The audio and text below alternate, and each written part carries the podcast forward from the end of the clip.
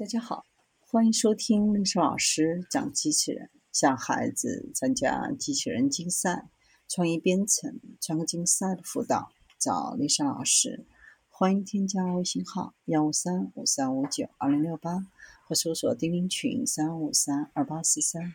今天历史老师给大家分享的是：内卷落到机器人头上，捆钢筋的速度慢了，也会被淘汰。BCC 位于全球人工智能和机器人中心匹兹堡地区，与其卡耐基梅隆大学国家机器人工程中心合作组建了一个机器人公司。该公司将机器人技术与人工智能相结合，为建筑行业开发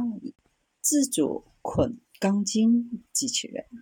这种钢筋捆绑机器人可以使用的工作区域自动导航，每小时捆扎多达一千个，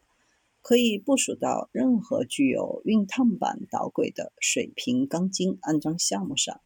在四个跨度中的两个跨度上自行安装钢筋。将这种机器人作为合作者引入后，完成两个跨度上的散装连接，批量搭售可节省百分之二十的人工。节省百分之十四的成本，节省归因于几个不同的因素。首先是通过选择机器人增加甲板钢筋的工作人员，而不是减少执行安装的人员水平，这使得工作人员能够更快、更高效地完成与甲板钢筋安装相关的其他子活动。另外就是机器人的使用，促使运营团队。对甲板钢筋的工作进行更多的预先规划，最大限度减少机器人等待放置钢筋打结的时间。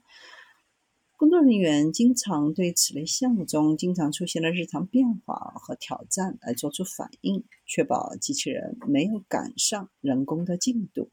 使得机器人和工作人员之间创造了一种竞争感，推动工作能够更快的进行。